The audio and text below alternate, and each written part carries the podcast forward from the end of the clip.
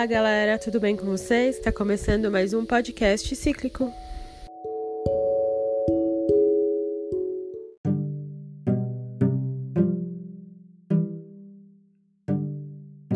Como eu havia dito para vocês, eu separei em dois episódios a Revolução Farroupilha, então a gente vai dar continuidade hoje falando dos dobramentos da Revolução e, enfim, como foi finalizada, os principais personagens. Então, vamos nessa.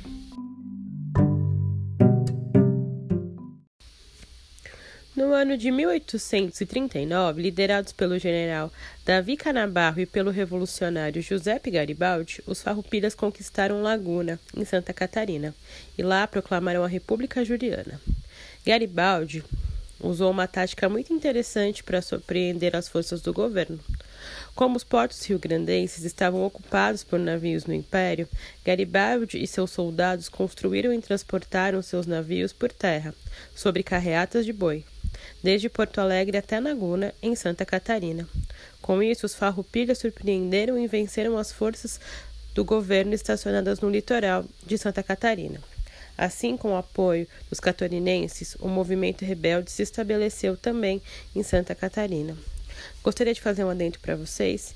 A Rede Globo de televisão fez uma minissérie chamada Casa das Sete Mulheres, que mostra a Revolução Farroupilha, mostra a vida de Giuseppe Garibaldi, mostra a vida de Bento Gonçalves, também de Anita Garibaldi, que eu pedi para vocês fazerem uma pequena, um pequeno, é, uma pequena, um pequeno resumo, né, sobre a vida dela. É, então, se vocês tiverem curiosidade, acredito que nos streamings da, da Globo, acho que é o Globo Play, deve ter essa minissérie aí para vocês darem uma olhada. Ou no YouTube, né? Deve ter alguns trechos.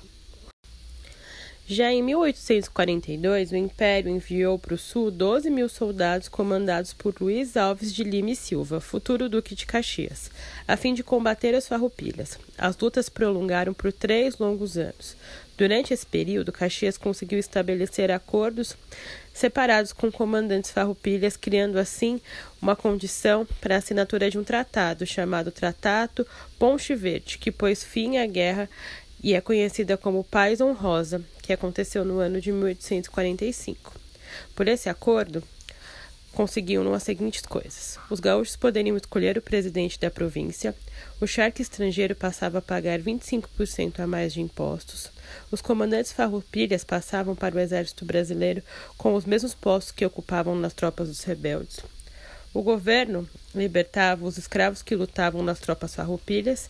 Em troca dessas vantagens, os rebeldes mantiveram um sul integrado, integrado desculpa, ao império.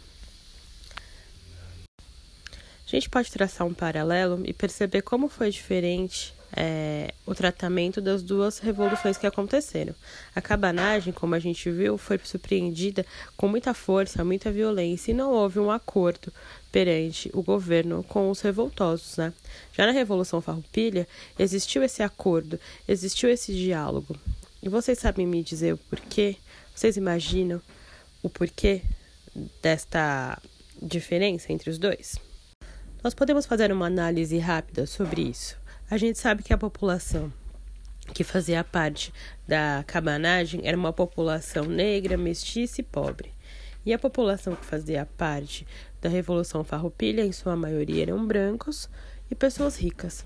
Então você consegue perceber que a repreensão do governo foi diferente entre uma e outra, provavelmente pela questão econômica e pelo racismo, né, que assola a nossa sociedade até até os dias atuais, né?